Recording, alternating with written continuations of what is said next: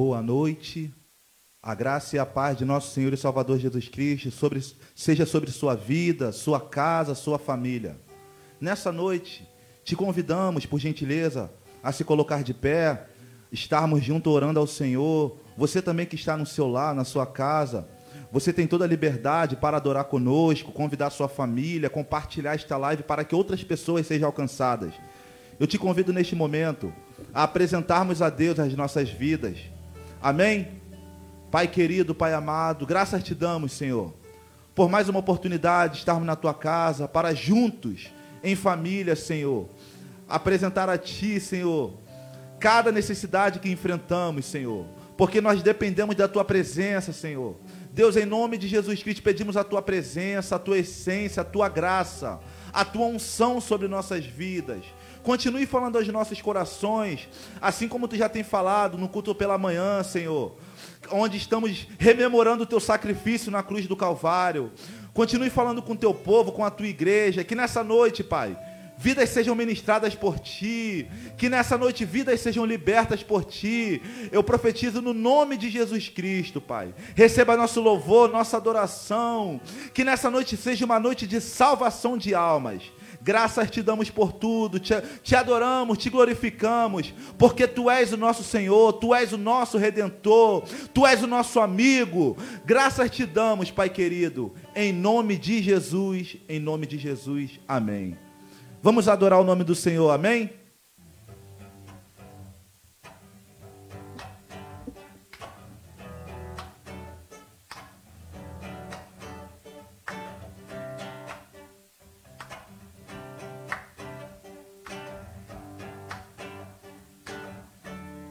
Cante conosco.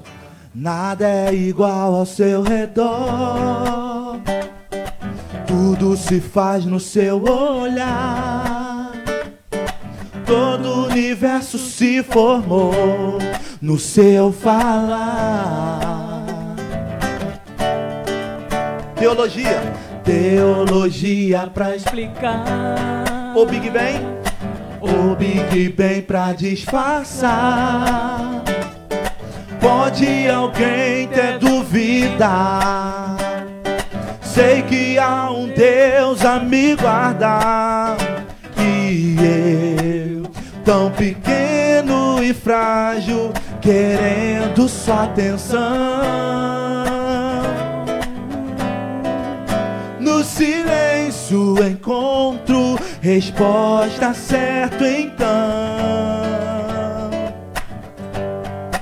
Dono de toda a ciência, sabedoria e poder, ó, dai-me de beber da água da fonte da vida, antes que o já houvesse. Ele já era Deus, se revelou ao seu, do crente ao ateu, ninguém explica Deus. Deus é um Deus inexplicável?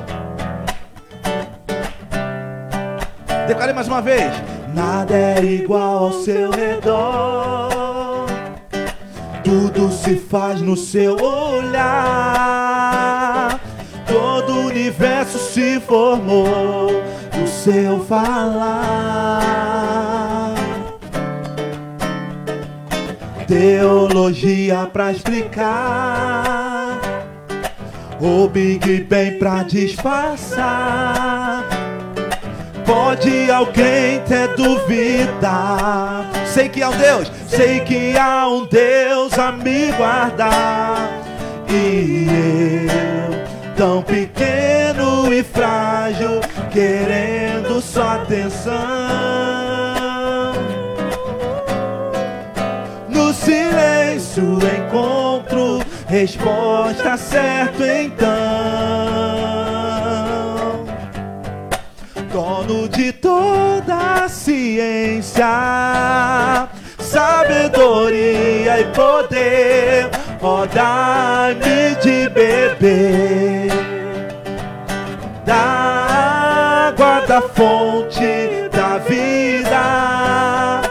Antes que o haja houvesse, ele já era Deus, se revelou aos seus. Do crente ao ninguém explica Deus, ninguém explica, ninguém explica Deus, ninguém explica, ninguém explica Deus, ou se duvida, oh, ninguém explica, ninguém explica Deus, ninguém explica, ninguém explica Deus, ninguém explica, ninguém explica Deus, ou se duvida, ou se acredita, ninguém explica, ninguém explica Deus, dono de toda a ciência sabedoria e poder, ó dai-me de beber. Da água da fonte? Da da fonte da vida. Antes que o haja houvesse, ele já era Deus, se revelou ao seu, do crente ao ateu Ninguém explica Deus. Aleluia. Aleluia. Não há como nós entendermos ou explicarmos Deus. Aleluia. Nós precisamos simplesmente compreender que Ele tem um propósito em nossas vidas. E muitas vezes o propósito de Deus ele foge do nosso pensamento ao ponto de ficarmos é, surpresos com certos caminhos que Deus toma para cada um de nós. Mas uma coisa é certa: a Bíblia vai dizer que a vontade do Senhor ela é boa, perfeita e agradável. Então, mesmo que nós não entendamos os caminhos que Deus permite nós passarmos, Ele tem o melhor para cada um de nós. O caminho do Senhor é excelente. Isaías capítulo 55, vai falar sobre isso a partir do versículo 8. Porque os caminhos do Senhor são mais altos do que o nosso. Os pensamentos do Senhor são maiores. Aleluia. Entenda uma coisa: se Deus permitiu você passar pelo deserto, se Deus permitiu você passar pelo vale, é porque Ele consegue enxergar aquilo que nós não enxergamos. Deus ele tem preparado coisas grandes para você. Deus ele tem preparado caminhos maravilhosos para você. Tome posse desta palavra. Esse momento que você está passando, esse momento que você está enfrentando, há um propósito do Senhor diante de tudo isso. E é para que o nome dele seja glorificado na tua vida. Eu profetizo no nome de Jesus Cristo. Levante tuas mãos. Na sua casa também, levante tuas mãos. Eu quero profetizar sobre a tua vida. Eu profetizo em nome de Jesus Cristo que você irá passar por este momento e o nome do Senhor será glorificado na tua vida. As portas do Senhor irão se abrir ao teu favor. Toma posse desta palavra. No momento de dificuldade, o que fazer? Adore a Ele. Eu sei que não é fácil, mas adore a Ele. Glorifique o nome dele e simplesmente entenda, Senhor, a tua vontade é boa, perfeita e agradável para mim. Aleluia, aleluia. Vamos continuar adorando o nome do Senhor. O Espírito de Deus está aqui,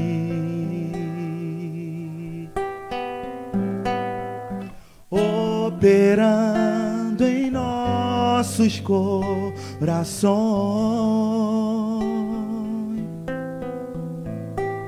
trazendo sua vida e poder, ministrando sua graça e, e amor. Os feridos de almas são curados e os cativos oprimidos livres são. Os enfermos e doentes são sarados, pois o Espírito de Deus está aqui. Eu sinto a sua presença. Declare mais uma vez. O Espírito de Deus está aqui. Operando, operando em nossos corações, trazendo sua vida e poder, ministrando sua graça e, amor. Os feridos? E os feridos de almas são curados. E os cativos oprimidos livres são. Os enfermos e doentes são sarados, Espírito de Deus está aqui.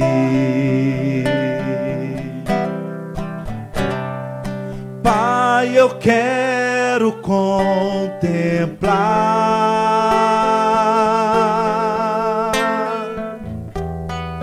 tua glória e majestade. Pai, eu quero te adorar, Senhor. Pai, eu quero te adorar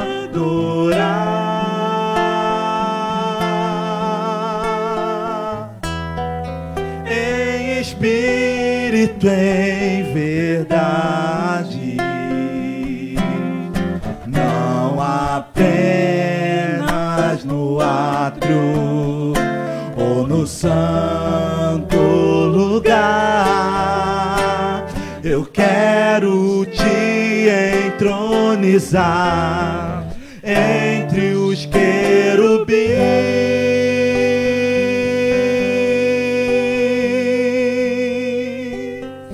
Oh, leva-me à sala do trono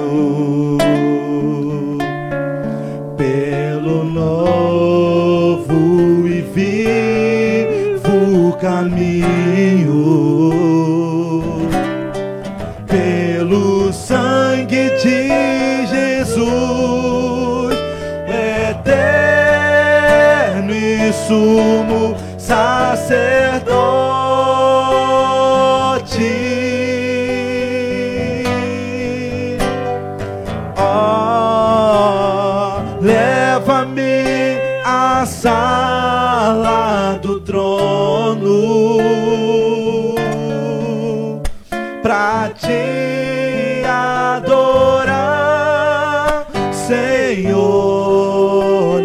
Leva-me, oh, leva-me à sala do trono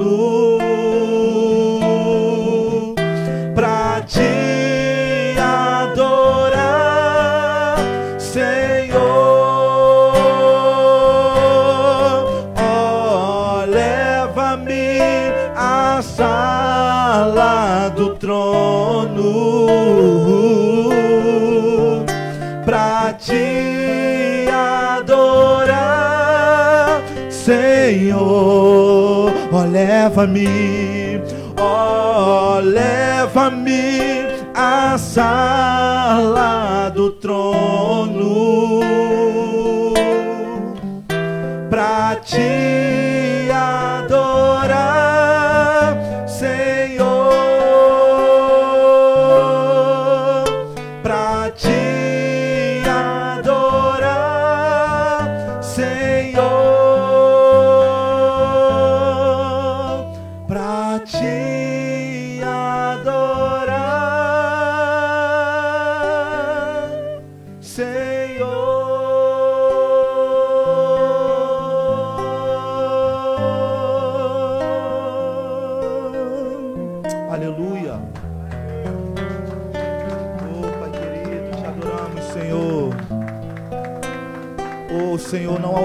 lugar senão estar na tua presença, Pai. E podemos estar aqui, Senhor, dizendo que tu és santo, dizendo que tu és lindo, dizendo que tu és, que tu és poderoso, Pai. Muito obrigado por estar sentindo a tua presença, Senhor. Nós não merecemos, Senhor, mas o teu amor nos, o teu amor nos alcança, Pai. Graças te damos, Pai, graças te damos pela tua misericórdia para conosco, pela tua bondade para conosco. Bendito seja o teu nome para todo sempre. Tu tens suprido as nossas, as nossas necessidades. Tu tens, Senhor, nos sustentado, Pai. Até aqui tu tens nos colocado de pé, Pai. Graças te damos por tudo, meu Deus, em nome de Jesus. Em nome de Jesus, declare mais uma vez: ó, leva-me. Ó, leva-me à sala do trono te adorar. Pra te adorar, Senhor. Ó, leva-me, ó, leva-me à sala do trono pra te adorar,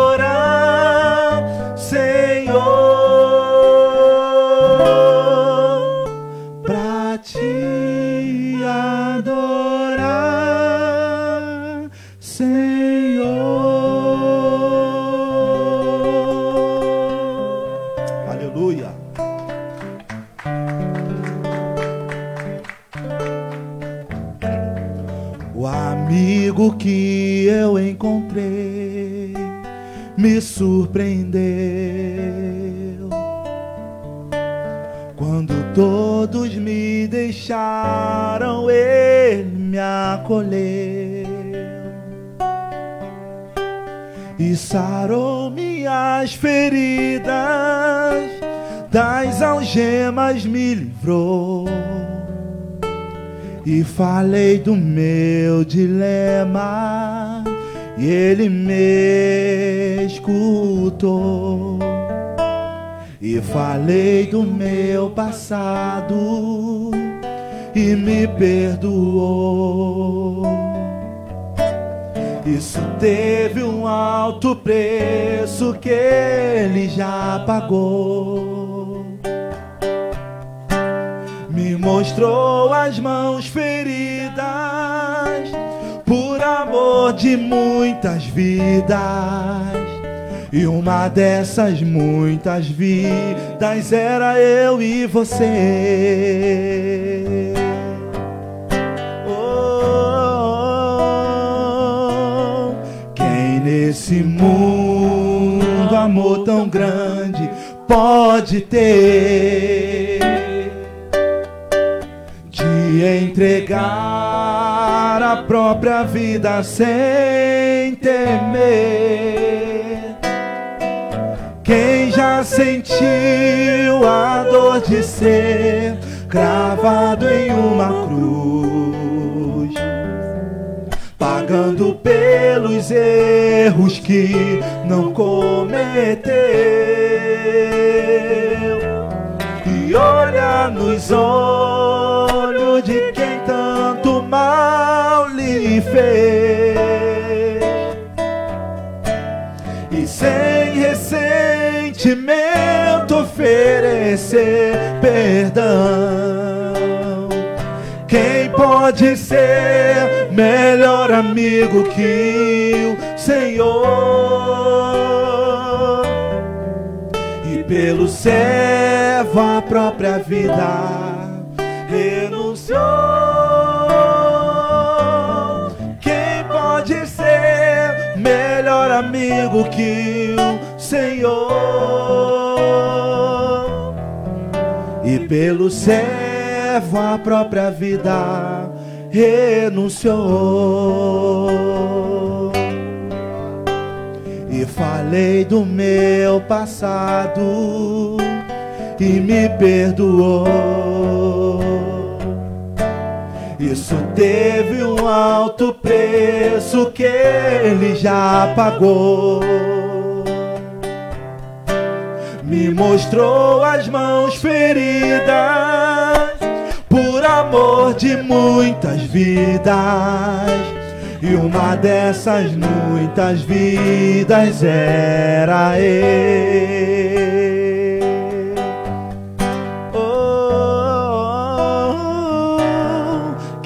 Nesse mundo amor tão grande pode ter de entregar a própria vida sem temer? Quem já sentiu a dor de ser cravado em uma cruz? Pagando pelos erros que não cometeu. E olha nos olhos de quem tanto mal lhe fez. E sem ressentimento oferecer perdão. Pode ser melhor amigo que o Senhor? E pelo servo a própria vida renunciou. Quem pode ser melhor amigo que o Senhor?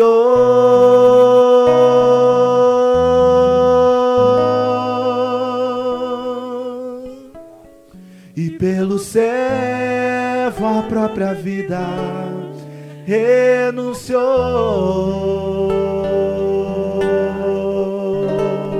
Jesus é o amigo. Ministério de Louvor agradece a oportunidade em nome de Jesus. Aleluia.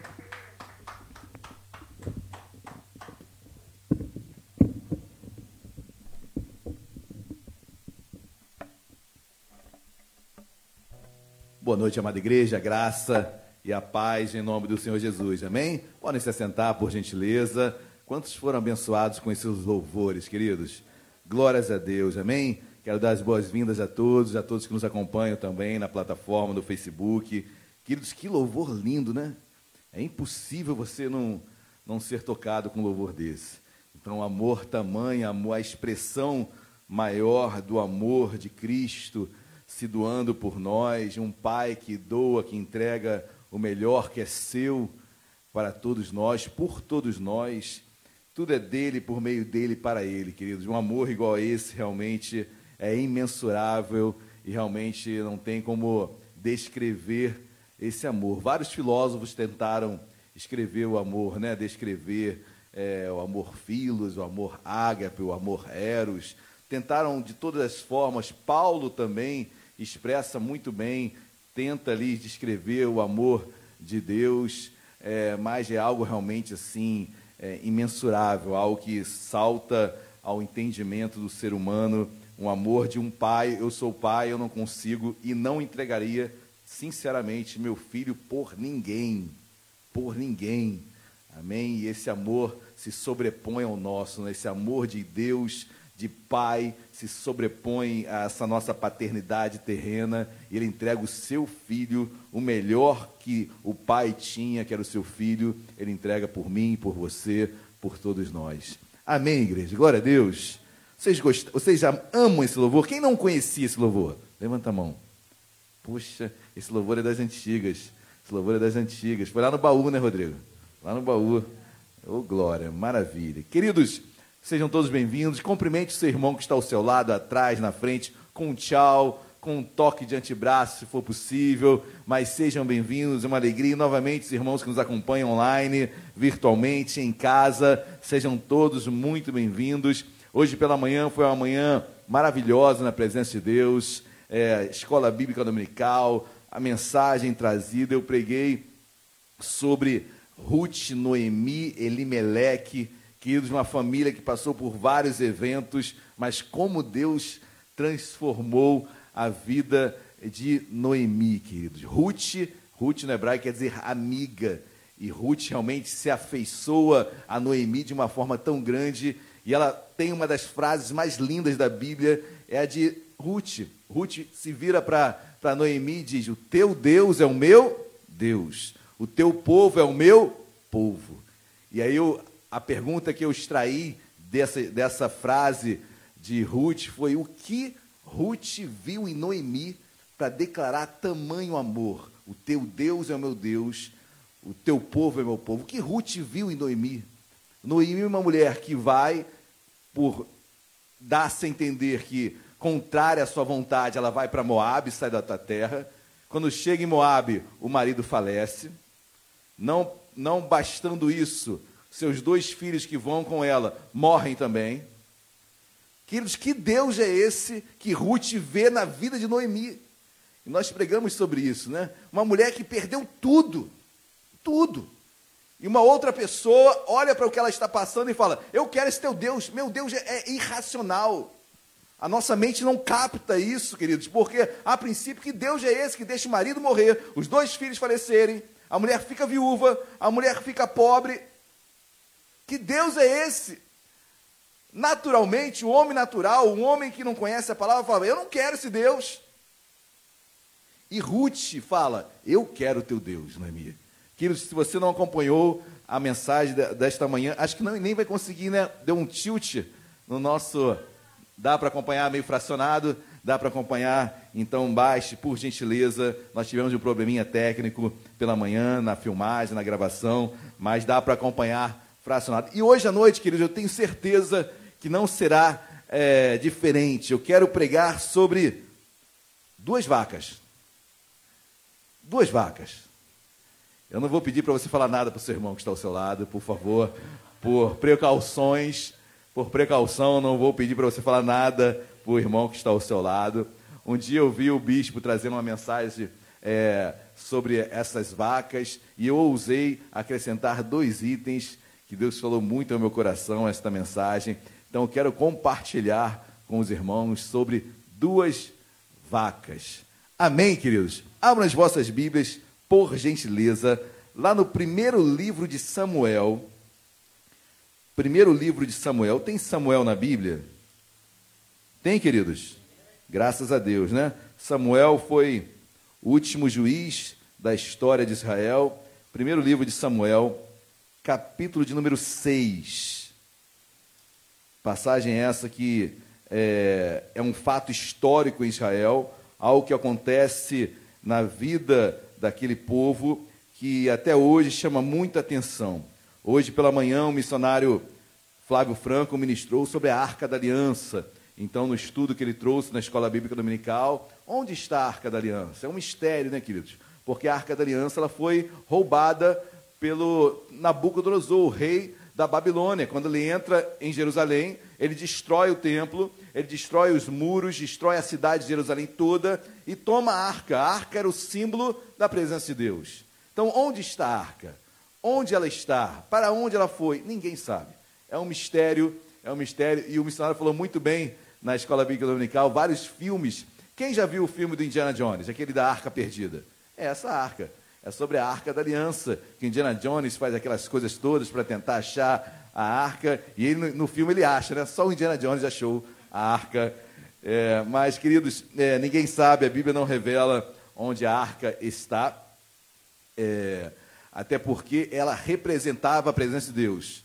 Então, se eu fosse fazer uma pergunta hoje, onde está a arca? Eu falaria que está dentro de você. Eu falaria que está dentro de mim. Amém? A arca, Deus habita em nós, tabernáculo de Deus. Nós somos tabernáculo de Deus. E nesse tabernáculo, como era no Antigo Testamento, o tabernáculo dividido em átrio e dentro da tenda, tenda o Santo e o Santíssimo, ou seja, três partes, né? Átrio, Santo e Santíssimo. Nós somos uma tricotomia: corpo, alma e espírito. Ou seja, Deus habita em nós. Nós somos tabernáculo dele e aqui ele está. Nós somos dessa arca.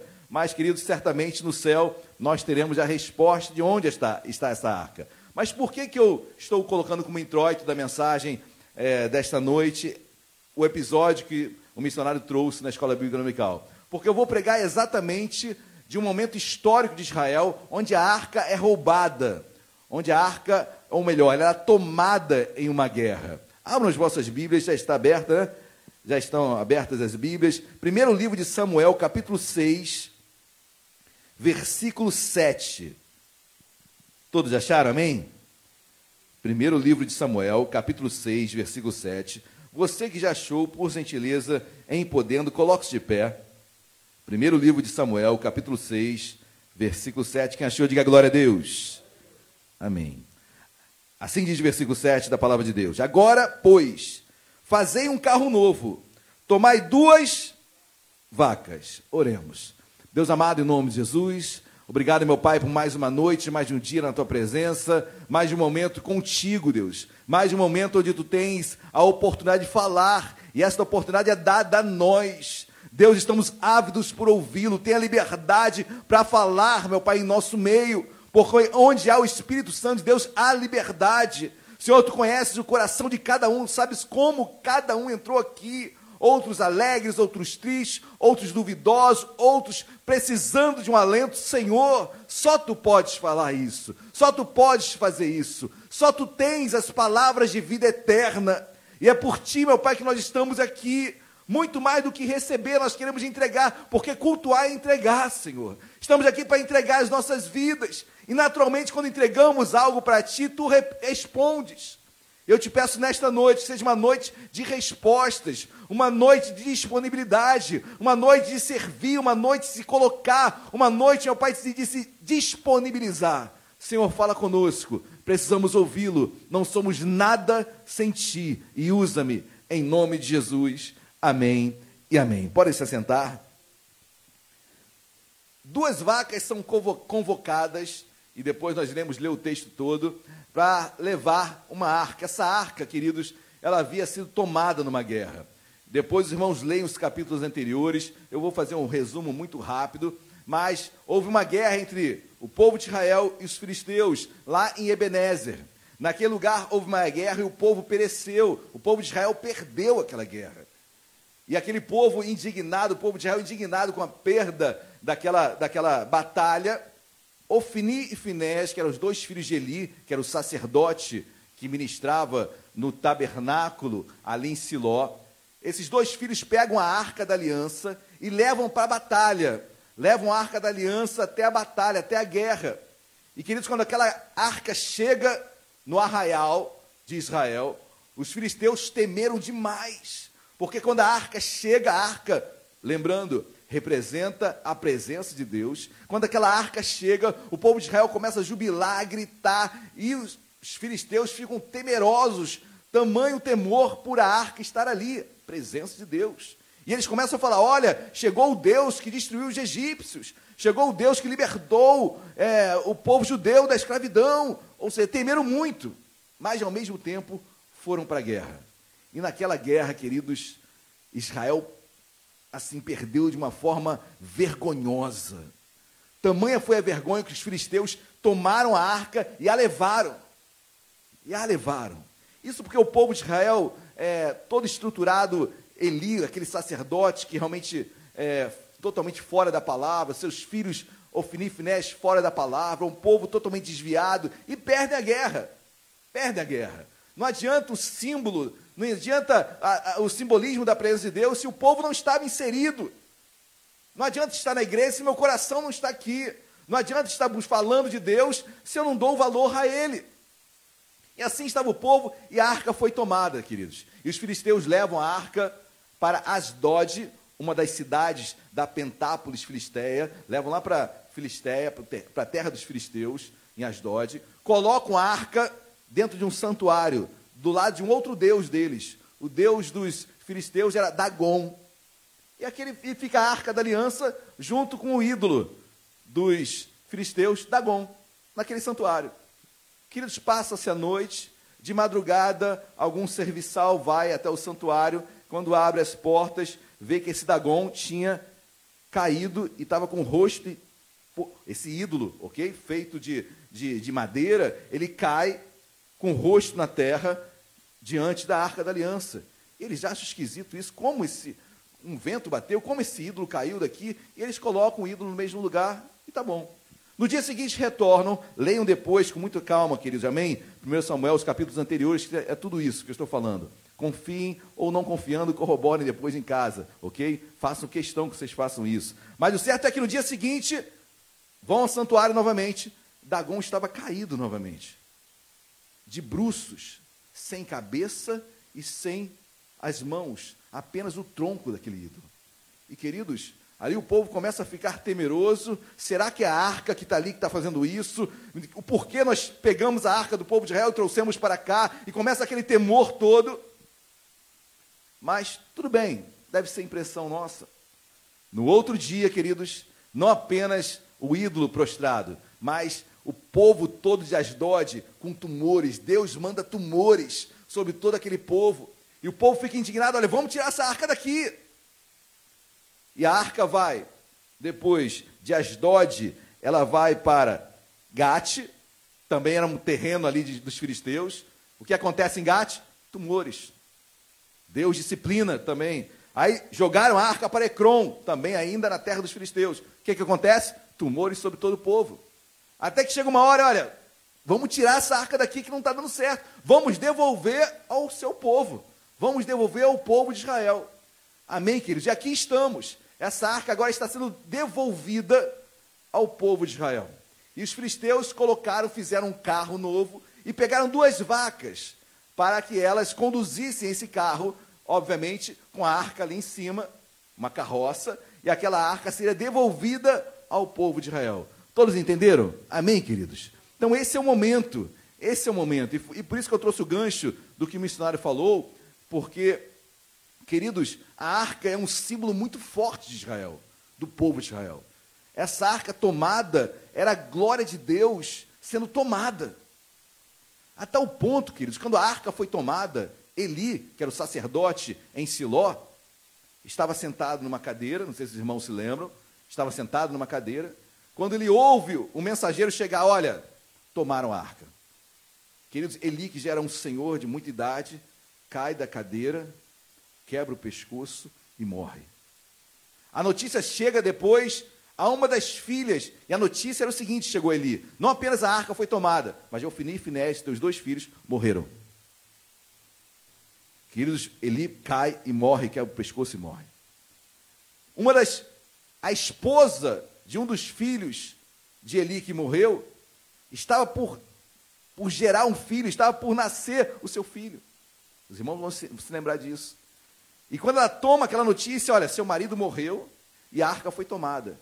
Aquilo, aquilo gera nela uma emoção muito grande. Ela entra em trabalho de parto e o filho começa a nascer e ela fala, e ela dá um nome para o filho. Qual o nome que ela dá para o filho? E acabou.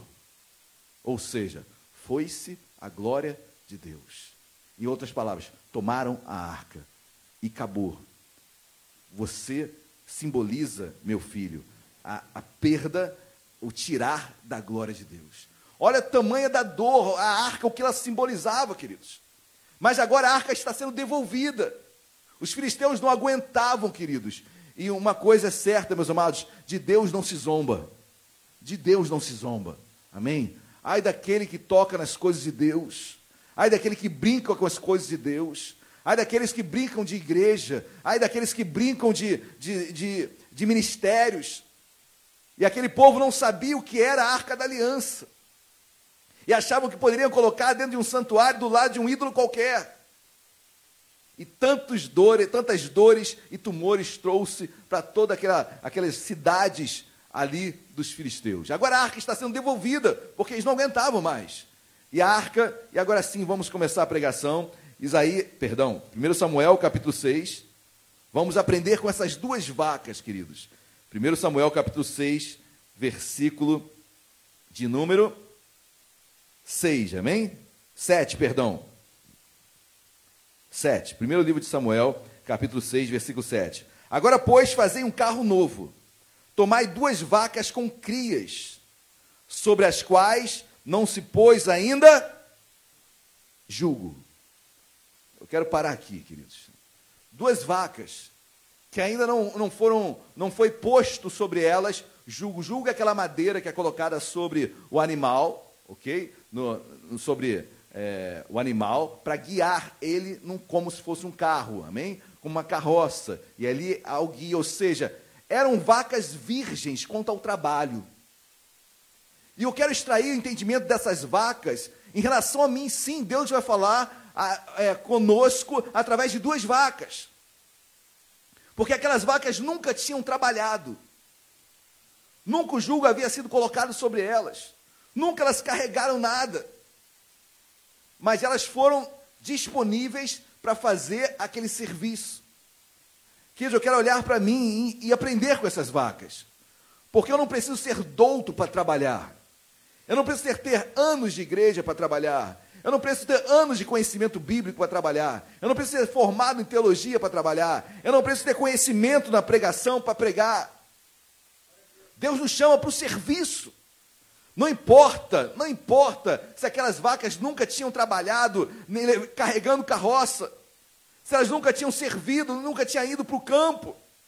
Não importa, chegou a hora e elas foi, e foi colocado sobre elas o jugo e aquelas vacas levaram aquela carroça no qual, sobre o qual estava a arca. Assim sou eu tenho que aprender com isso, queridos. Eu tenho que estar disponível para trabalhar. Eu tenho que estar disponível para fazer a obra de Deus. Não importa o que aconteceu, não importa o que se passou, não importa se eu sou novo convertido, não importa se eu tenho anos de igreja. Aquelas vacas nunca trabalharam e só se colocaram disponíveis para fazer a obra. Eu também tenho que aprender com isso. Eu também tenho que me colocar assim. Você é servo, eu tenho que servir. Amém, igreja? Nós temos que servir. Tiago 1,22 diz que tornai-vos, pois, praticantes da palavra, e não apenas ouvintes, enganando-vos a vós mesmos. Ou seja, o que Tiago está dizendo, olha, pratique a palavra. E não apenas ouvintes, porque o ouvinte está se auto-enganando. Apenas ouve, não faz nada e não exerce realmente aquilo que Deus colocou em seu coração, que é o serviço, que é o servir. Que nós fomos chamados para servir, amém? Se há um, um adjetivo, ou melhor, se há uma qualificação para nós, somos servos. Se há algo a designar para mim para você, servo. O servo obedece, o servo trabalha, o servo se esforça. E aquelas vacas, queridos, mesmo, e olha que era uma missão, uma missão extraordinária. Levar a arca da aliança de volta a Israel. Não, vamos pegar umas vacas treinadas, umas vacas que talvez não tropecem no caminho, já estão acostumadas com o peso do jugo, já têm cicatrizes, já têm é, feridas já, já, já curadas. Não, queridos. Foram vacas virgens, vacas que foram pegas na hora para levar aquela, aquela, aquela, aquela missão tão urgente. Nós temos uma missão, amém? E que eu quero deixar para os irmãos de todo o coração, nesta noite, para você que está aqui, você que nos acompanha, nós fomos chamados para servir, para o serviço. Amém, igreja? Glória a Deus. Amém ou não amém? Amém. Ah, versículo 7 ainda, 1 Samuel 6, versículo 7.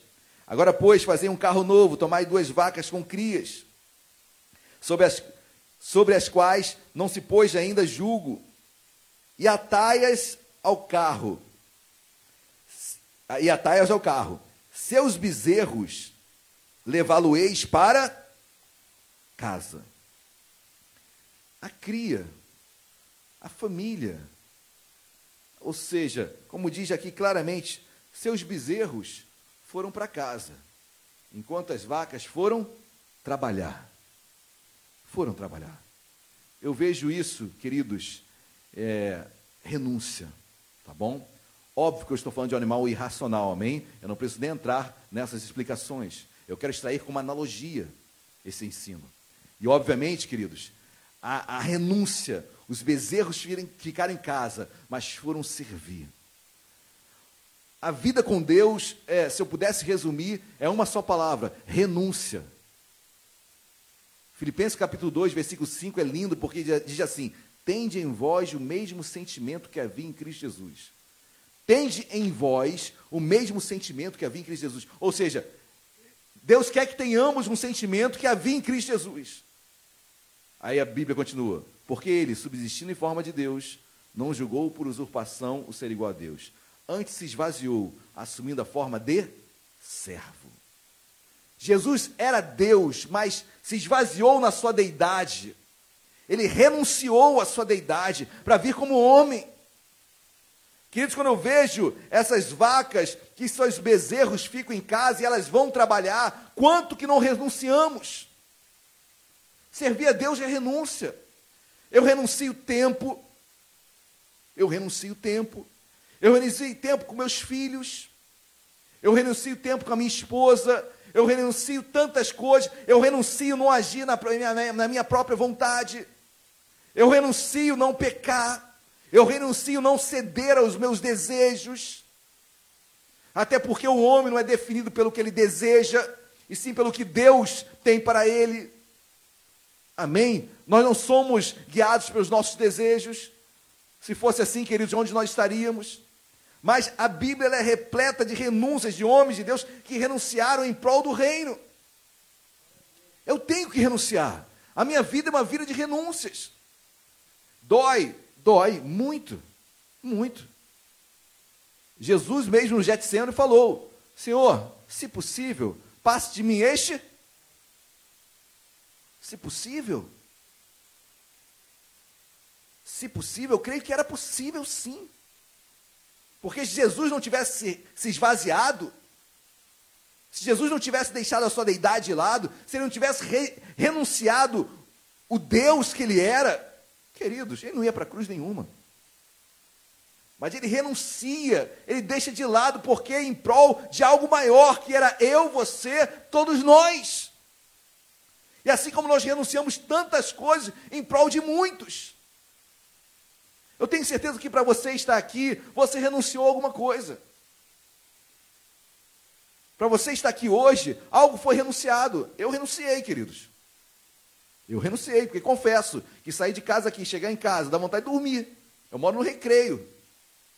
E cheguei três horas em casa. E estava aqui às dez para as sete. Eu tive que renunciar a alguma coisa em prol de algo maior, como você também renunciou, e nós todos nós renunciamos. O reino de Deus acima de todas as coisas. Deus acima de todas as coisas. Isso não é slogan, não, tá bom? Isso é Deus mesmo em nossas vidas, acima de todas as coisas. Amém, queridos? Glórias a Deus. Eu aprendo com essas vacas que os bezerros foram deixados em casa e elas foram trabalhar. Foram exercer o seu ofício. Ah, pastor, o senhor escolheu ser pastor. Queridos, é, olha, pastorear, pastorear, é, para mim, no meu, no meu contexto, como, como homem, é, eu trabalho muito mais secularmente do que pastoreando. Canso muito mais trabalhando secularmente. Com, eu não sou um pastor é, 100% dia a dia. Eu tenho meu trabalho e, graças a Deus, Deus me deu esse trabalho e me sustenta e abençoa vidas. Amém? Mas não é a questão de eu ser pastor, a questão é que eu sou servo e você é servo. E Deus te chamou para esta obra, Deus tem te chamado para esta obra, Deus tem mostrado, queridos, os escapes, Deus tem mostrado os buracos, as necessidades desta obra. Hoje o Tércio veio trazer um vídeo maravilhoso, compartilhou, pastor, olha aqui um vídeo maravilhoso de, uma igreja, uma igreja, é, deve ser uma igreja grande, que ela tem um culto online, na igreja, um culto online só para as crianças. Poxa, quem disse que eu não quero também fazer isso? Quem disse que o Tércio também não quer fazer isso? Todos nós queremos. Mas para isso há uma necessidade, queridos. Há uma necessidade. Amém? Rogai, pois, ao Senhor da seara, para que envie trabalhadores, porque a seara é grande, mas os trabalhadores são poucos. Poucos. E, queridos, é interessante que essa oração que Jesus fala, rogai ao Pai para que envie trabalhadores, porque a seara é grande, os trabalhadores são poucos. Queridos, eu acho que é uma oração que a gente chove no molhado. E eu acho que a intenção de Deus é de orarmos no chove no molhado mesmo, porque são poucos que servem a Deus. Deus quer que nós oremos e a gente vai contar realmente com poucos, e são poucos fazendo muito. Nós oramos para que os poucos que fazem muito não se sobrecarreguem e desistam. Quem nunca conheceu pessoas assim? Trabalhavam, trabalhavam, trabalhavam, é, muito na obra, muito na obra, e um dia cansam, queridos, cansam. Mas quando eu vejo essas vacas, eu entendo que os bezerros foram deixados seguros em casa. Eles renunciaram, elas renunciaram. Eu preciso renunciar, você precisa renunciar para que façamos a obra de Deus. Amém, queridos? Glórias a Deus. Amém ou amém? Sai um amém aí, Glória? Amém, igreja? Ô, glória. Mais, mais um aprendizado com estas duas vacas. Olha que diz o versículo de número 8.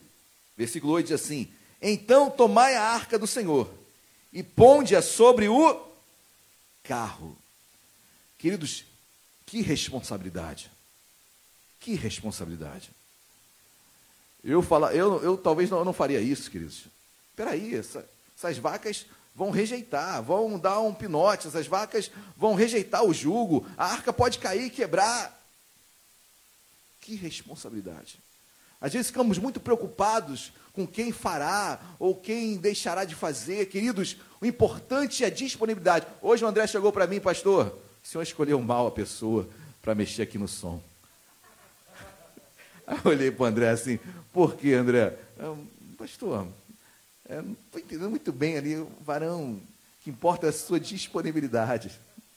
Sua disponibilidade. É isso que Deus quer encontrar em nós. Amém. Amém. Amém, André. Dá um glória aí, André. Glória a Deus. Amém. Deus quer encontrar porque a responsabilidade é grande, queridos. Eu sei a responsabilidade é grande.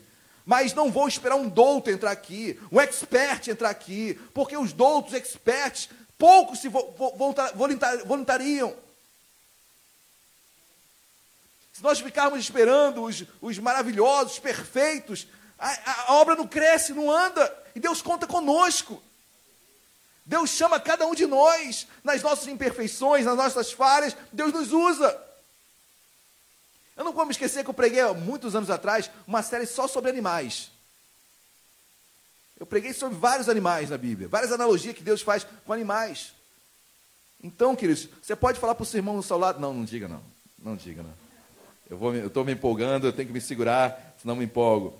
Mas o que me chama a atenção nessas vacas é a responsabilidade que estava sobre elas. Queridos, que responsabilidade nós temos? Afinal de contas, Romanos vai declarar que nós somos embaixadores de Cristo. O embaixador ele representa alguém, representa uma nação. Você representa Cristo. Que responsabilidade! Eu tenho que entender essa, esse peso que há de responsabilidade sobre mim.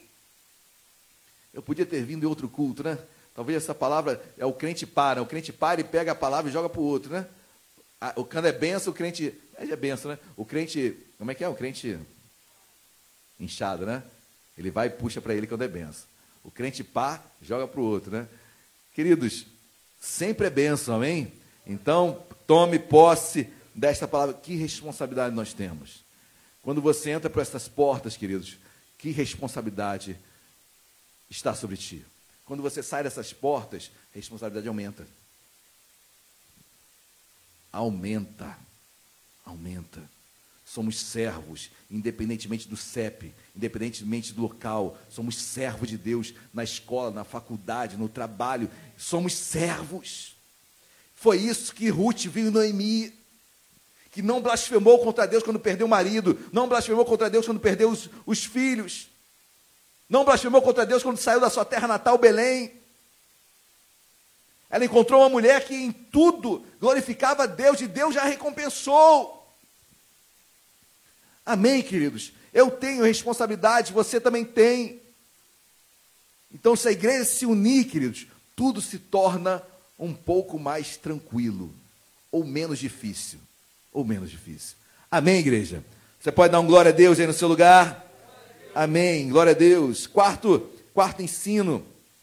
Então, versículo 8. Então tomai a arca do Senhor e ponde sobre o carro e metei num cofre ao seu lado as figuras de ouro que lhe haveis de entregar como oferta pela culpa, e deixai, deixai-a ir. Preste atenção. Ponho a arca sobre o carro e metei num cofre. Naquele co cofre, queridos, eu não vou entrar em detalhes, mas depois leiam os capítulos anteriores, estava uma oferta que os filisteus estavam dando ao povo de Israel, ok? Mas imagine, querido, o peso da arca, e ainda colocam agora um cofre dentro daquela, daquela carrocinha, onde aquelas, aquelas, aquelas vacas virgens estavam carregando. Olha o peso, queridos. Olha o peso. olha a dificuldade, olha como foi árduo. E quando eu olho para isso, eu vejo a perseverança. Eu pego uma analogia para a minha vida, perseverar. Em minhas dificuldades, em minhas lutas, em meio ao peso. Eu me lembro de Romanos capítulo 5, versículo 3, que vai dizer, olha, é, gloriemos, nos gloriemos também na tribulação, porque a tribulação produz perseverança. A perseverança, experiência. E a experiência, esperança. Gloriemos-nos também, ou seja, não se gloria apenas na tranquilidade, nos gloriemos também na tribulação, porque ela nos ensina a perseverar. E o peso era muito grande da arca e daquele cofre, além do cofre ainda. Mas as vacas permaneceram, queridos, caminhando no propósito, naquilo no qual elas foram designadas. Nós também passamos por dificuldades, quantas não passamos? A Bíblia me ensina que o reino de Deus é tomado pelo esforço. Vai falar isso para quem é, não entende de graça. Pastor, graça é favor imerecido. Que esforço é esse? O reino de Deus é tomado pelo esforço? Sim.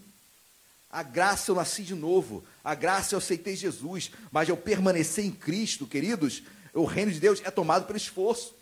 Quando você diz não ao pecado, é um esforço. Quando você vive em santidade, é um esforço. O reino de Deus é tomado pelo esforço. Jesus abriu a porta, eu entrei, mas ela, o caminho é, a porta é estreita. Vai ralar os braços, vai ralar os ombros. É um de cada vez sei lá como eu posso falar, usar outras analogias, mas o reino de Deus é tomado pelo esforço, tem que perseverar. Tiago capítulo 1 vai declarar: olha, a perseverança tem que ter ação completa. Não adianta perseverar no início, muitos começam muito bem, queridos. Quantos vocês não conhecem começaram muito bem, mas pararam no meio do caminho? E Tiago diz: a perseverança tem que ter ação completa. Eu quero chegar no último dia e declarar como Paulo falou, seu filho na fé: olha, completei a carreira, guardei a fé. Amém, queridos? Eu quero, nós queremos completar a carreira. Amém? Amém ou não amém? Persevera. Está difícil? Persevera. Deus vai te honrar. Deus vai exercer misericórdia. Deus vai te abençoar. Amém, meus amados? Glórias a Deus. Eu tenho que me pautar aqui, porque o culto de domingo à noite sei acaba, acaba mais cedo. Dê um pulo agora no versículo número 12. 1 Samuel, capítulo 6, versículo 12. Quem achou, diga achei. Assim diz o versículo 12: As vacas se encaminharam diretamente para Bet-Semes, região ali perto de Jerusalém. E andando e berrando, andando e berrando, seguiam sempre por esse mesmo caminho, sem se desviarem nem para a direita, nem para a esquerda. Queridos, não precisa de muitas explicações, né?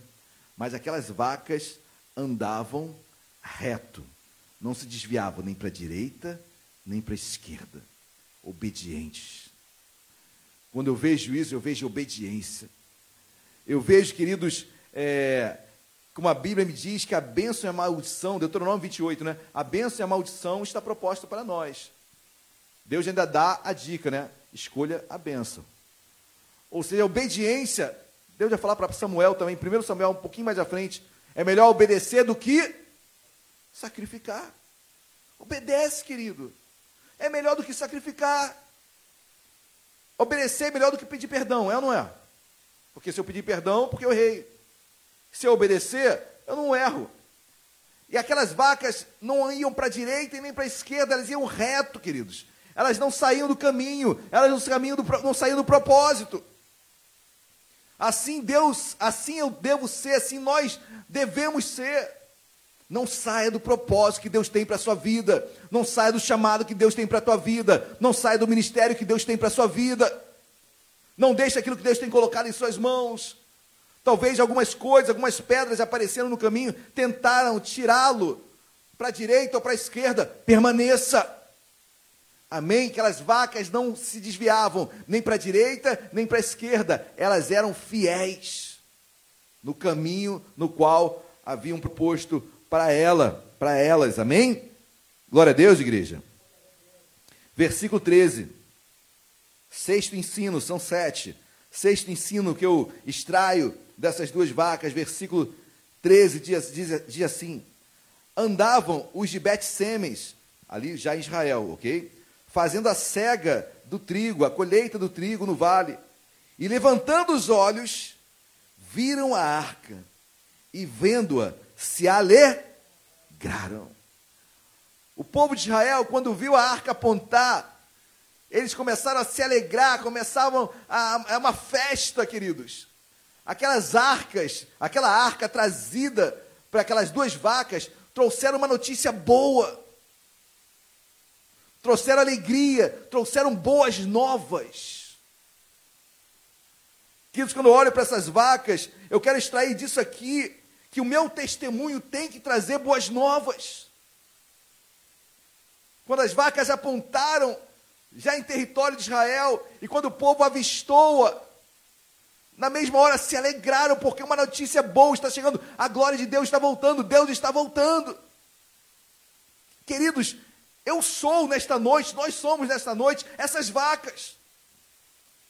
O nosso testemunho tem alegrado os outros. O nosso testemunho tem, tem trazido boa notícia aos outros. A nossa vida tem sido, tem sido realmente um canal de testemunho para outros. Eu posso falar como Paulo falou em 1 Coríntios capítulo 11, de meus imitadores porque eu sou imitador de Cristo. Você consegue falar, me imitem, porque eu imito Cristo. É difícil falar isso, né? Sou até soberba de Paulo. de meus imitadores, porque eu imito a Cristo. Não é soberba. Paulo até tinha umas caidinhas de vez em quando, mas Deus colocou um espinho na carne de Paulo, né? Para quê? Para que ele não se ensoberbecesse. Ou seja, Deus já tinha uma cura para Paulo. Porque tamanhas coisas ele experimentou com Deus que para entrar em soberba era fácil. Existe um livro que os irmãos precisam ler, de Caio Fábio, chamado Síndrome de Lúcifer. Foi a síndrome que infelizmente ele caiu. Né? De se achar Deus, de querer ser mais do que Deus. Às vezes temos tanta experiência com Deus que nos sentimos que podemos fazer qualquer coisa. E os dons de Deus são irrevogáveis. Então, as coisas continuam acontecendo, então eu posso ter minha vida do jeito que quiser. Posso roubar, posso matar, os dons continuam. Posso adulterar, posso me divorciar, posso fazer o que quiser na minha vida, os dons continuam. Os dons são irrevogáveis. Só que esqueceu que o dom é de Deus para o homem, né? Só que caráter, frutos, é do homem para Deus. Em Mateus capítulo 7 diz que a árvore é conhecida pelos seus frutos, e não pelas folhas, não pela beleza, não pela pompa, não pela extravagância, não pelos ruídos, não pelas gritarias. É o fruto, é o caráter mudado. É isso, queridos, que a árvore é reconhecida pelos seus frutos, pelo seu caráter. Amém, meus amados? Glória a Deus, aquela, quando aquelas vacas apontam em território de Israel e quando a, avistam, queridos, que alegria. Quando você chega no lugar, você traz isso. Você consegue iluminar. Você consegue salgar. Quem está entendendo, diga glória a Deus. Eu preciso aprender com essas vacas, sem dúvida, queridos. E agora, um, o maior exemplo, e não poderia deixar de ser o último. Versículo 14. O carro veio ao campo de Josué, o Bet-Semita, e parou ali, onde havia uma grande pedra. Fenderam a madeira do carro e ofereceram as vacas ao Senhor em holocausto. Sacrificaram as vacas. As vacas foram mortas em holocausto a Deus sacrifício. Queridos, é, não há vida com Deus sem sacrifício. Não há. Pastor, mas Jesus já fez todo o sacrifício na cruz. Sim, claro, óbvio. Eu não preciso subir escadarias de joelho, não preciso me ajoelhar no milho, eu não, eu não preciso me, me, me escotear, não preciso me autoflagelar. Não, não é isso sobre o que eu estou falando. Vou abrir uma exceção Dê um pulo aí na sua Bíblia, Romanos capítulo 12, versículo 1. Romanos capítulo 12, versículo 1. Quem achou, diga achei. Ô glória, ninguém. Romanos capítulo 12, versículo 1. Quem achou, diga glória a Deus. Queridos, eu tenho que entender qual o sacrifício que Deus requer para mim hoje, na graça. Qual é o sacrifício que Deus requer de mim?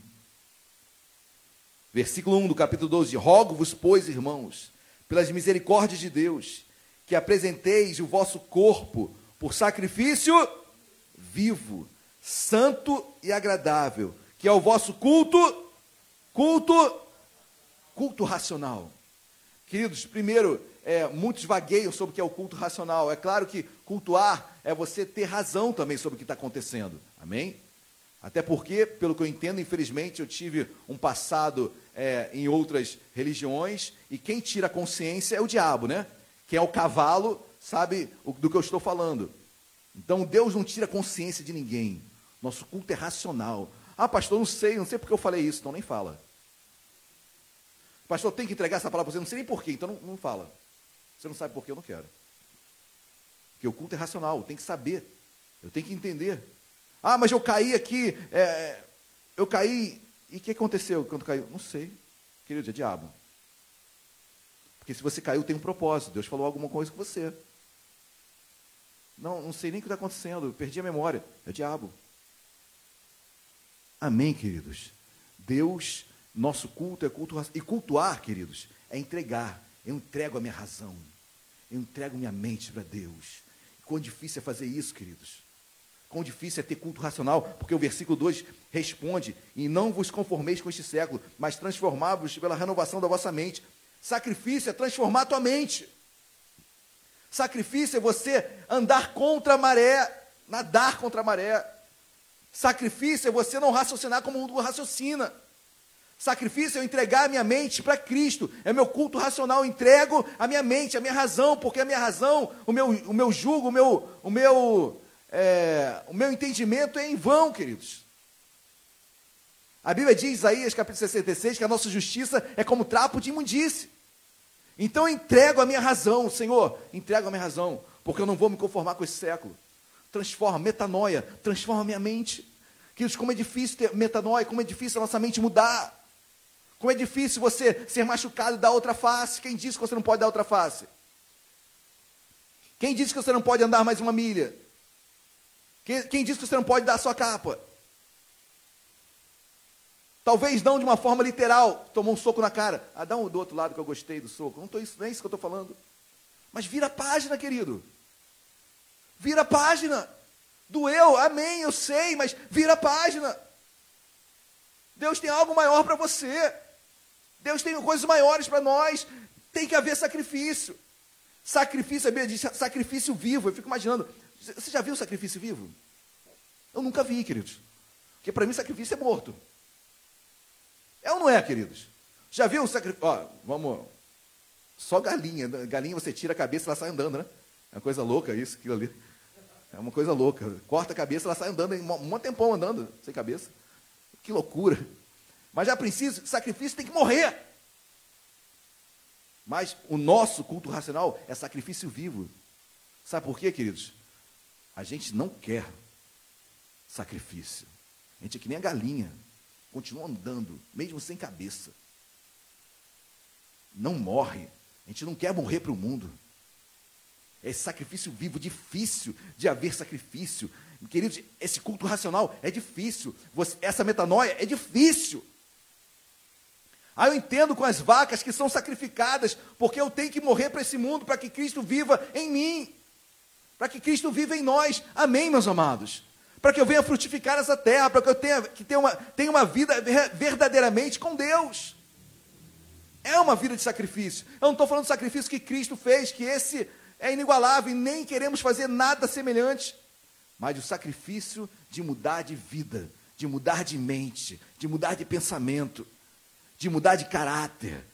Amém? De ter a sua vida transformada. Isso dói, queridos dói, é difícil, mas Deus tem para todos nós. Amém? Então, eu quero encorajá-lo, a ti, meu amado irmão, minha amada irmã, todos que estão nos ouvindo aqui presencialmente, online, aprendam com as lições desta noite.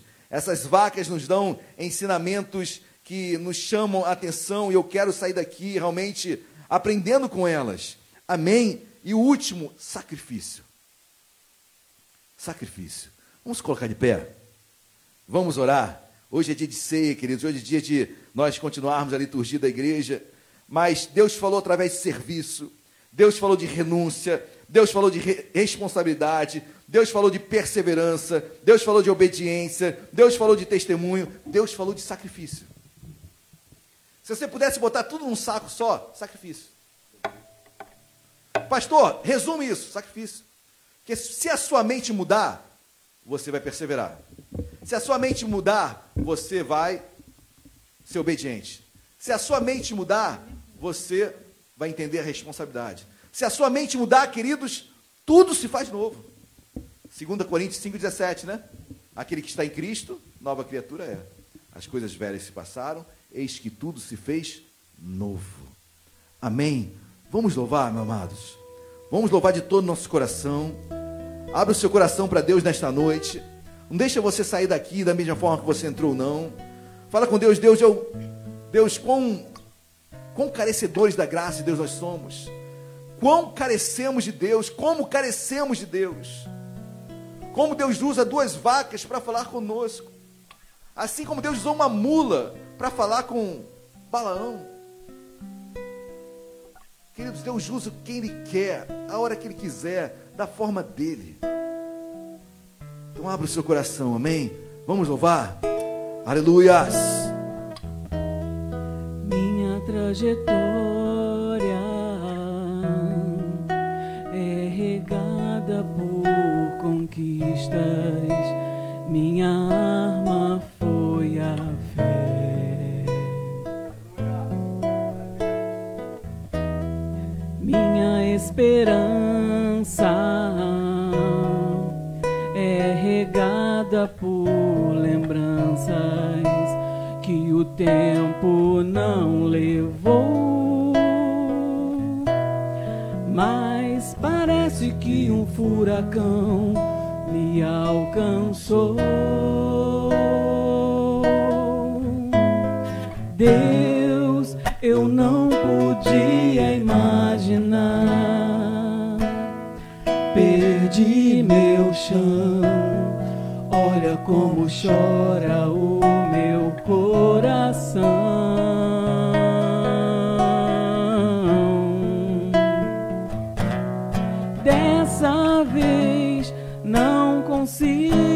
Te tocar. Não tenho forças para clamar. Confesso, eu já tentei. Dessa vez eu entrei no quarto e tranquei a porta. Só tu podes me encontrar, és o Deus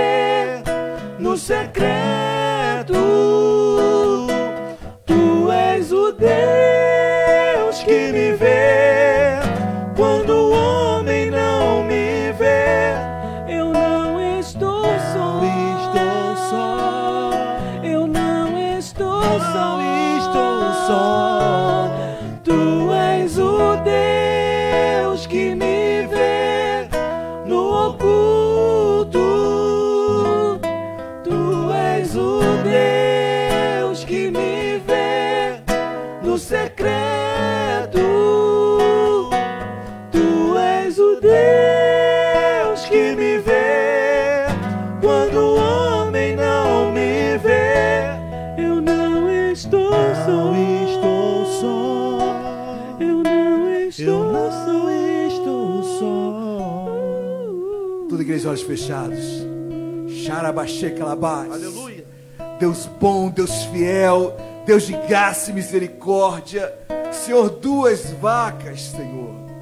Senhor, obrigado porque nesta noite nós nos colocamos na nossa pequenez, desejosos de ouvi-lo através do testemunho de dois animais. Senhor, precisamos de Ti, não somos nada sem a Tua presença. Senhor, onde nós estaríamos agora se não fosse, meu Pai, a Tua graça, o Teu amor, as Tuas misericórdias. Senhor, mas nessas vacas eu encontro também testemunho, eu encontro sacrifício, e nesta noite nós queremos apresentar, Deus, sacrifícios de louvor. Sacrifício de louvor, Deus, de elogiá-lo quando não existem motivos plausíveis, naturais, para louvá-lo, mas nós o louvamos, porque entendemos que em tudo há um propósito maior que não entendemos agora, mas que entenderemos depois. Senhor, nós queremos entregar nossa vida no teu altar mais uma vez. Queremos renunciar, Deus, às nossas decisões precipitadas, às nossas decisões baseadas em desejos temporais. Senhor, as nossas decisões que não estão pautadas nas tuas escrituras, nossas decisões egoístas, que por vezes nos achamos melhores do que os outros. Senhor, as nossas decisões que às vezes colocamos como se Jesus estivesse morrendo apenas para nós, para mim. Senhor, queremos renunciar nesta noite os nossos achismos. Queremos declarar, meu Pai, que precisamos de Ti. Que não somos nada sem a Tua presença. Labaxeira e ande, andeis. Precisamos da Tua presença, Senhor. Precisamos do Teu cuidado sobre nós como aquelas vacas foram obedientes, Senhor. Não olharemos para a direita nem para a esquerda. Deus, elas não esperavam ter mais experiências para levar aquele carro, para levar aquela arca. Senhor, tenho pessoas aqui que estão começando, outros com mais tempo contigo. E daí, se Deus nos chamou, se a obra é tua, se tudo é por meio de ti, para ti, tudo é teu. Senhor, nos usa nesta noite, do menor ao maior, Senhor. Senhor, que possamos ser usados em todas as áreas, na igreja e fora da igreja. Senhor, mas eis-nos aqui. Estamos disponíveis para fazer a tua obra, Senhor. Mesmo sem nunca termos feito algo, queremos fazer agora. Mesmo que o peso e a responsabilidade seja grande, queremos nos colocar disponíveis para Ti. Senhor, levanta vidas. Levanta aquele que está cansado, parado. Renova as forças do trabalhador, Deus, da tua casa, que há tempo e fora de tempo tem colocado a mão na arada e está cansado. Senhor, levanta vidas. Levanta vidas, Senhor. Traz de perto, traz de longe Traz trabalhadores, oramos segundo a tua palavra, rogai ao Senhor da seara para que envie trabalhadores. Senhor, como falei no início, parece que é uma oração de enxugar gelo, porque ela se repete. Senhor, mas eu sei que uma alma, Senhor, mais vale ganhar uma alma do que qualquer outra coisa.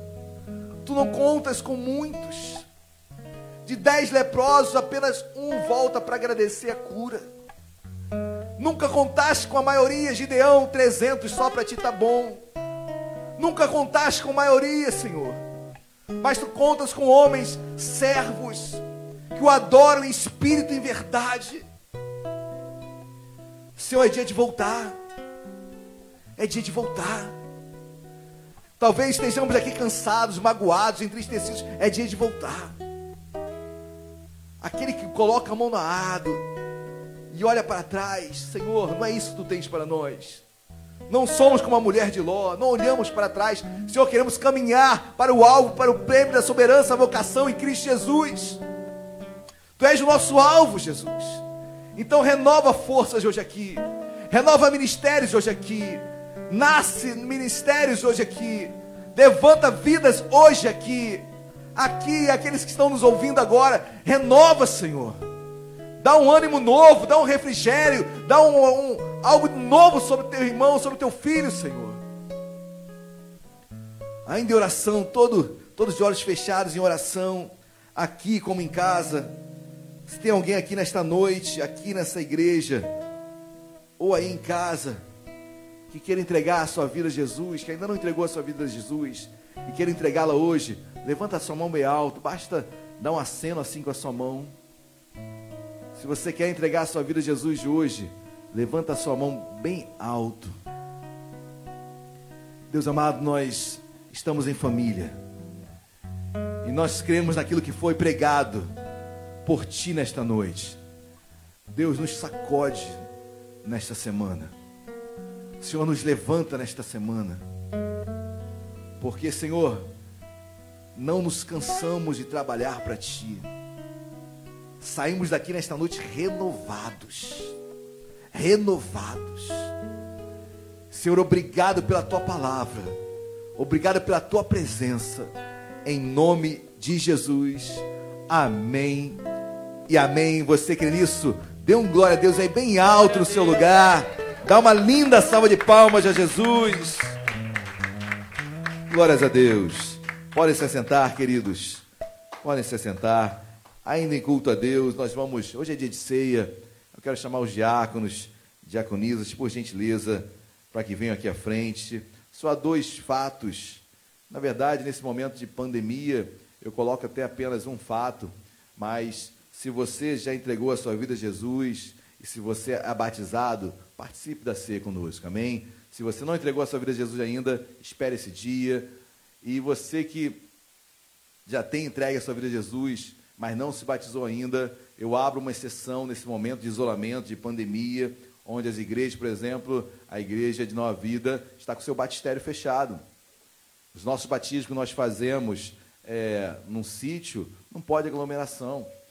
Então, se não há essa possibilidade, quem sou eu, igreja, para impedir alguém de participar da ceia, que já aceitou Jesus? Então, se você aceitou Jesus, querido, e não se batizou ainda, nesse período de excepcionalidade, eu abro essa exceção, amém? Porque entendo que não sei o dia de amanhã. Então, se você tem essa oportunidade de cear, sei, amém? E você que. Quem não é batizado ainda aqui? Levanta sua mão assim. Michele, apenas a Michele. Qual é o teu nome, meu irmão? Gustavo. Então, queridos, é, eu de todo o coração, tá bom?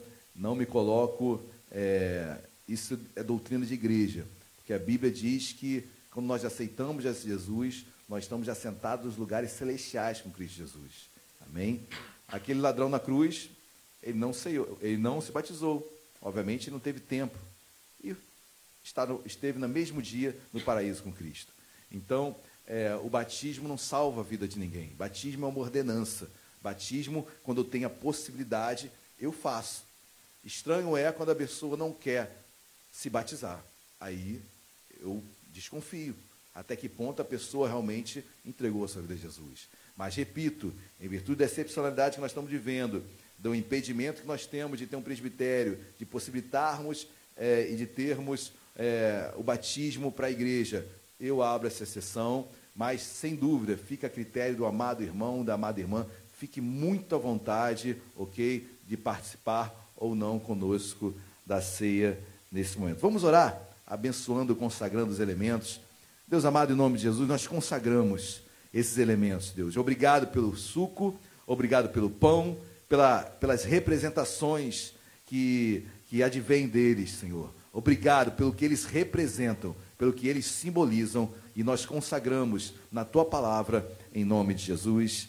Amém e amém. Enquanto os diáconos distribuem os elementos, eu vou ler um rapidinho um texto das Sagradas Escrituras. Amém. Tem, tem álcool em gel. Queridos, eu quero aproveitar. Olha, esse é, não houve manuseio algum de nenhuma pessoa da igreja. Nós compramos assim. É, o suco está embalado a vácuo. É, o pão está aqui dentro dessa caixinha fechada. Então, foi o cuidado que nós tivemos é, em relação a, a, tudo que nós estamos vivendo, ok? Então fique tranquilo, mesmo assim, ainda está vindo um álcool aí para. para. o quê? Higienizar, né? Para higienizar as nossas mãos. Amém, queridos? Olha, quero ler rapidinho um trecho das Sagradas Escrituras que se encontra em Mateus. Eu sei que vossas mãos estão ocupadas. Mateus 25 diz assim: Enquanto comiam, tomou Jesus um pão e abençoando, partiu e deu aos discípulos, dizendo: Tomai e comei, isto é o meu corpo. Queridos, esse pãozinho que a gente abre aqui em cima, pode pegar esse pãozinho. Esse é um pão sem fermento, e é o pão mais, mais é, perto que nós chegamos do pão original é, que, os, que os hebreus, que os judeus é, usavam na ceia. Mas o certo é, queridos, que o pão era um pão só. E na ceia, Jesus vai tirando um pedaço daquele pão e vai dando a todos os discípulos. E o que nós extraímos disso tudo? O pão é um só. Jesus é um só. A igreja é um só. Nós somos membros desse corpo. E quando cada pedacinho desse pão representa um pedaço de um pão maior, que simboliza Cristo. Nós somos membros desse corpo. Você é membro desse corpo. Esse pão simboliza Cristo. Jesus é o pão vivo que desceu do céu. É interessante que a ceia, quando Paulo vai explicar em 1 Coríntios, capítulo 11, ele diz: Fazer isto em memória de mim. Então a ceia é um ato memorial. Nós não, não cremos na teoria da transubstanciação. É uma teoria no qual os romanistas são adeptos, no qual eles entendem que no momento da missa, no momento da ceia, é, o pão se transforma em carne. É a hoxa, você não pode mastigar. E o suco se transforma em sangue, literalmente. Trans, trans é mudança, né? substanciação. Trans, mudança de substância. Nós não cremos disso, amém? Isso, obviamente, é um simbolismo, é uma metáfora. Esse pão aponta, simboliza para o corpo de Cristo. Ah, mas a Bíblia diz que isto é o meu corpo. É, Jesus falou também que ele é a porta. E nem por isso você deixa de quebrar uma porta. Se não conseguir entrar nela, tiver que quebrar, você coloca um prego na porta. Então, obviamente, é uma metáfora. Então, esse pão representa, queridos, simboliza. É um pão comum como qualquer outro, mas nesse momento traz um simbolismo tremendo. É o corpo de Cristo. É o corpo de Cristo. Esse pão, ele é, ele, ele é sem fermento, ele tem uns buraquinhos. Se você botar assim na luz, ele fica translúcido. É, é, ele fica, ele, a luz passa por esses buraquinhos. É, às vezes, mais ou menos, né? mais ou menos. Estou forçando a barra. Mas, assim, é, o, o pão, por que, esses pontinhos? Foram feitos de propósito. Amém? Para apontar que Isaías 53 diz que o corpo de Jesus, pelas nossas pisaduras, nós fomos sarados, foram transpassados, ou seja, furados. Então, esse corpo, esse pão, simboliza, aponta para isso também. Amém, queridos? Glórias a Deus. Em podendo, vamos colocar de pé, por gentileza. Amém? Então, comiam, tomou Jesus um pão e, abençoando, o partiu e deu aos discípulos. O que eu acho interessante também no pão, que o pão é simples, né, querido? Hoje o pão ele está na mesa do rico e do pobre. O pão não faz acepção de pessoas. Jesus não faz acepção de pessoas. Amém? Jesus está disponível a todos. Graças a Deus por isso. Amém? Dizendo: Tomai, comei, isto é o meu corpo. Comamos todos do pão para a honra e glória do Senhor Jesus.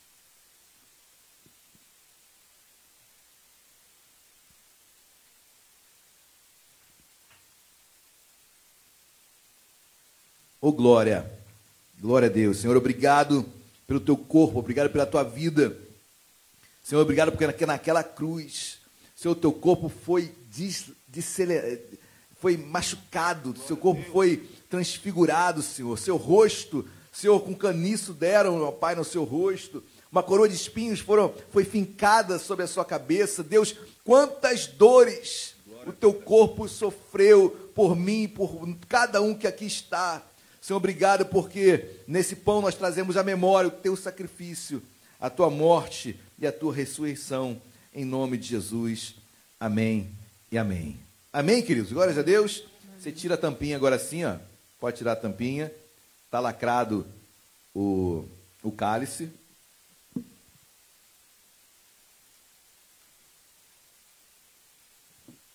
Amém. Aqui em Vila Isabel nós temos um costume que nós não iremos repeti-lo Infelizmente, né, Júlio? Então, nosso, nosso, nosso costume é sair do lugar e até o irmão que está ao lado e dizer até a próxima ceia, te troca o cálice, diz até a próxima ceia, em nome de Jesus, por motivos óbvios, não trocaremos o cálice, ok? Então, exatamente, Júlio. Exatamente, Júlio. Exatamente, perfeito. Mas olha o que Deus diz aqui no versículo 27 de Mateus 26. A seguir tomou um cálice, tendo dado graças, o deu aos discípulos, dizendo: Bebei dele todos, porque isto é o meu sangue, o sangue da nova aliança, derramado em favor de muitos para a remissão de pecados. O suco representa o sangue. Eu sempre falo de Levítico e a Bíblia diz que o sangue, a vida está no sangue. Por isso existem algumas doutrinas que não não doam sangue, com base em Levítico, que a vida está no sangue. E eu trago como em memória Jesus, grande doador de sangue, doou todo o seu sangue por nós. Amém? Então, queridos, a vida está no sangue. Jesus doou a vida dele por nós. Deus deu a vida dele por nós. O sangue derramado naquela cruz por mim e por você. 1 João vai dizer: se andarmos à luz, como ele está na luz, temos paz uns com os outros. E o sangue de Jesus nos purifica de todo pecado. É o sangue de Jesus que nos purifica de todo pecado. Amém, queridos? Amém. Até a próxima ceia, em nome de Jesus. Bebamos todos do cálice, para a honra e glória do Senhor Jesus.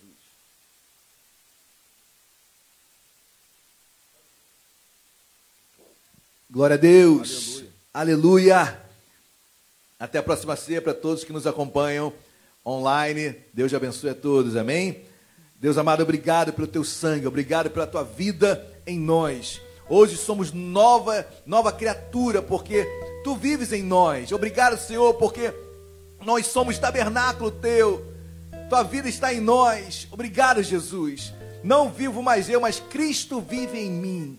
Cristo vive em nós. Nós o louvamos, Senhor. Obrigado. Em nome de Jesus. Amém e amém. Glória a Deus. Glória a Deus. Amém. Glória a Deus. Isso, se você conseguir, pode dar uma salva de palmas, Jesus. Cara está na mão. Aleluia. Glória a Deus. Podem se sentar, por favor. Queridos, ainda em culto a Deus, aumento de dízimos e ofertas. Eu quero ler rapidamente um texto que se encontra lá em Gênesis, você que nos visita hoje pela primeira vez. Gustavo, a primeira vez, né, Gustavo? Primeira vez? Seja bem-vindo, tá? Deus te abençoe, meu amigo. Eu me esqueci de fazer, é, perguntar quem nos visitava. Seja muito bem-vindo, Gustavo. Olha, queridos, então vocês que nos visitam, os irmãos que estão nos acompanhando online também, sejam, fiquem muito à vontade. Esse é um momento onde nós, evangélicos, participamos com entendimento, com alegria. Se não há entendimento, não dê nada. E mesmo que haja entendimento, se faltar alegria, também não dê nada. Esse é o momento onde nós participamos com entendimento e com alegria. Gênesis capítulo número 4. Gênesis capítulo de número 4, versículo número 2, assim. Depois deu à luz a Abel, seu irmão. Abel foi pastor de ovelhas e Caim lavrador. Aconteceu que no fim de uns tempos trouxe Caim do fruto da terra uma oferta. Abel, por sua vez, trouxe das primícias do seu rebanho da gordura deste. Agradou-se o Senhor de Abel e de sua oferta. Ou seja, queridos, tem ofertas que Deus se agrada e outras que Deus não se agrada. Enquanto eu estou ministrando aqui, queridos, fique à vontade, nós temos também máquina de débito ali, se você quiser se sentir mais confortável, ok? Mas tem ofertas que Deus se agrada e outras que Deus não se agrada. A oferta de Caim, Deus não se agradou. A oferta de Abel, Deus agradou. Interessante, pastor, mas por quê? É uma pergunta que eu sempre fiz, demorei para ter uma resposta. E eu acho que é certa. Pelo menos foi da forma que eu compreendi.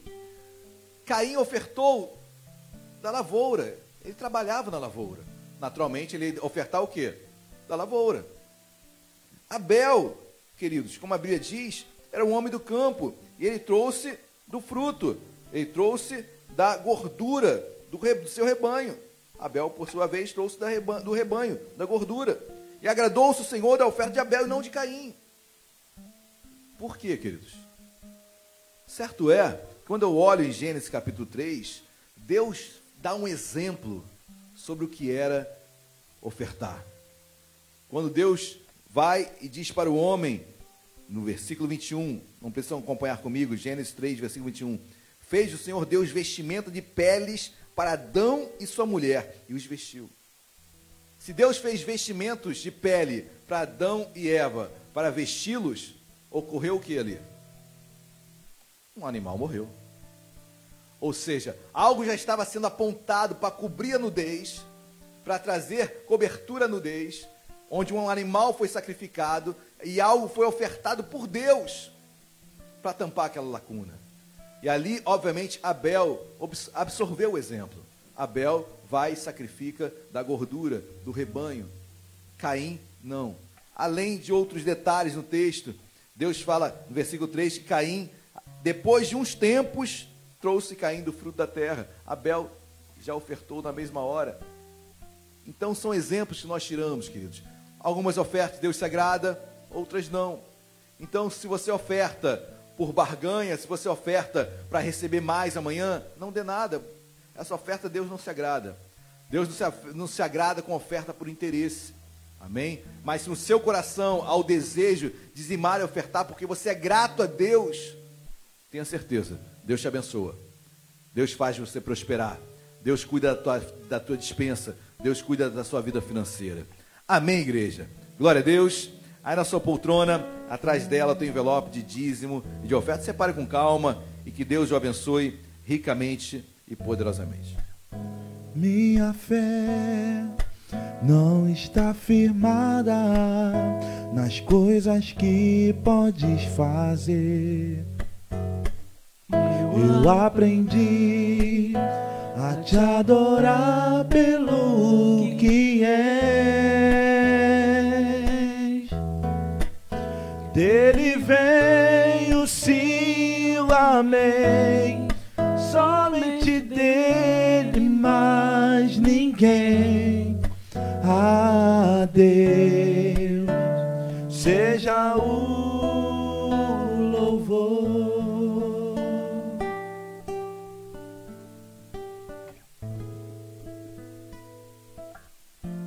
Amém.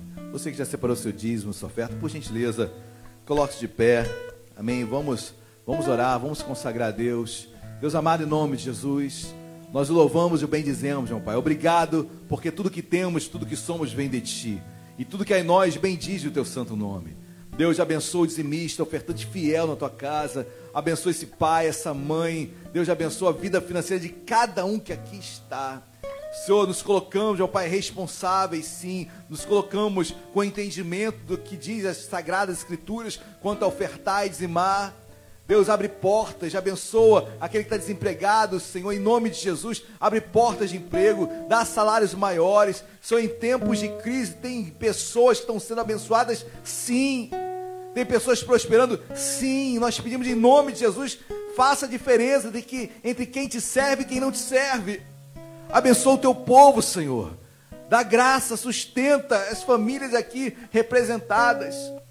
Deus, obrigado, porque até aqui tu tem nos sustentado. Obrigado porque não tem faltado nada. E abençoa a tua igreja, abençoa o teu povo. E abençoa da mesma forma, Deus, a administração desta casa. Que tudo seja para a honra e para a glória do teu nome, em nome de Jesus. Amém e amém. Podem se, podem se sentar. Se é o dia de você dizimar, eu estarei aqui à frente recebendo seu dízimo. Em ofertar, aguardem que os auxiliares passarão com a cesta. Se Deus fizer, Ele é Deus. Se não fizer, Ele é Deus. Se a porta abrir, Ele é Deus. Mas se fechar, continua sendo Deus. Se a doença vier, Ele é Deus. Se curado eu for, Ele é Deus. Se tudo der certo, Ele é Deus. Mas se não der, continua sendo Deus. Amém. Glórias a Deus. Eu quebrei os protocolos agora, fui receber os dízimos, apertei a mão de todo mundo. Meu Deus, misericórdia. Perdoem o seu pastor, porque o costume às vezes acaba nos levando ao erro. Perdoe, amém? Amém, igreja. Glória a Deus. Bom, estamos quase encerrando o culto desta noite. Eu quero dar alguns avisos. Ah, o Júlio está passando bastante, né, Júlio? Apertei a mão do pastor, meu Deus do céu. Queridos, olha, é todo mundo, até, até minha esposa está vendo, Deus do céu. Queridos, mas estão certos, todos certos, muito certos. Eu quero dar alguns avisos rapidamente, estamos quase encerrando o culto aqui na igreja, porque o culto nunca se encerra, né? Estamos interrompendo. Hoje o meu querido diácono Renan, que dirige o culto, não pôde estar aqui porque está pregando lá na sede, é, a chamada do nosso bispo. Então, glória a Deus pela vida do nosso diácono. Mas domingo que vem estará aqui dirigindo novamente o culto. Eu também estarei presente. E é bom estarmos juntos, amém? Fico feliz de ver a igreja, os irmãos retomando aos poucos. E nós temos que retomar aos poucos. Eu sei que é um exercício, porque, queridos, são quase quatro meses sem estarmos na casa de Deus. Isso é muito tempo. Isso é muito tempo. E eu, como pastor, eu fico temeroso, porque nem todos estão firmes. E esse tempo fora da casa de Deus leva, assim, muitos a, a se desviarem, a esfriarem. E não oro por isso, para que isso não venha acontecer e que aos poucos é, os irmãos venham retornando, retomando, retornando à casa de Deus e que voltemos a estarmos todos juntos. Amém? É, Terça-feira agora, no Instagram, estarei tendo a minha live também. Eu estou falando sobre dons, ok? Eu comecei falando sobre dons assim, sem pretensões alguma, porque eu entendo que o Instagram, é, na minha visão, não é um veículo apenas de. Bom, é um veículo, de estudo, mas eu não queria fazer, fazer dele um veículo de estudo. Eu queria aproveitar esse momento para estar tá alcançando vidas, ok? Mas eu creio que com, com, falando sobre dons, isso ocorrerá também. Então não percam. É, Terça-feira, toda terça, às 8 horas da noite, no Instagram, eu estarei ministrando sobre dons e estou aproveitando o momento do Instagram para dividir a telinha com algum irmão que queira compartilhar um testemunho. Então você, meu amado irmão, amada irmã, perca a sua vergonha, compartilhe conosco, me mande uma, um recado em particular, pastor, eu quero entrar terça-feira na live e compartilhar um testemunho. Nós, eu a palavra é muito rápida, no máximo 20 minutos, e depois eu abro, divido a tela do celular com o irmão, com o casal. Quinta-feira passada foi o John e a Natasha. Então, você pode testemunhar, foi uma bênção. E eu creio que o testemunho, queridos, é um veículo de, de transformação é, muito potente. Amém? Diga, Lu.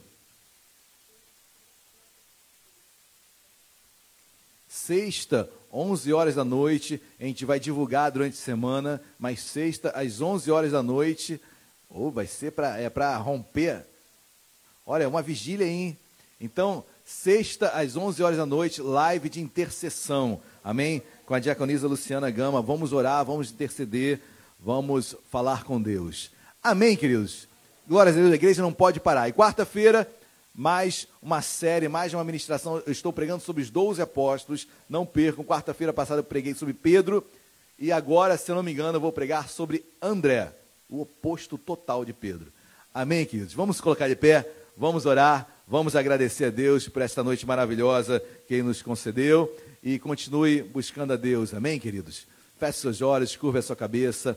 Deus amado, em nome de Jesus. Senhor, obrigado por esta noite, obrigado por esse domingo, obrigado por esse dia que tu nos proporciona. Obrigado porque passar amanhã à noite contigo, Senhor, é, é, é, uma, é uma preciosidade, é um privilégio.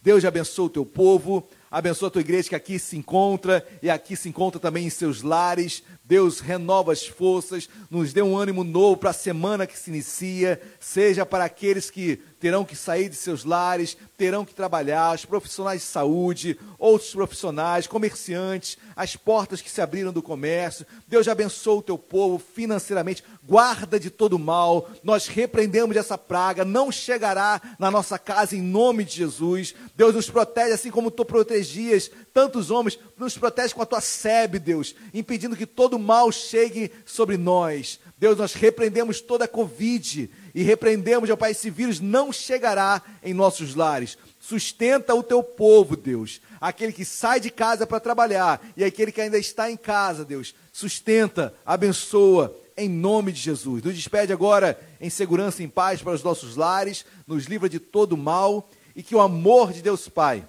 a graça e a paz, nosso Senhor e Salvador Jesus Cristo, e as doces consolações do Espírito Santo de Deus, seja sobre as nossas vidas hoje e para todo sempre. Toda igreja diga amém e amém. Dê uma linda salva de palmas a Jesus. Glórias a Deus. Deus abençoe a todos.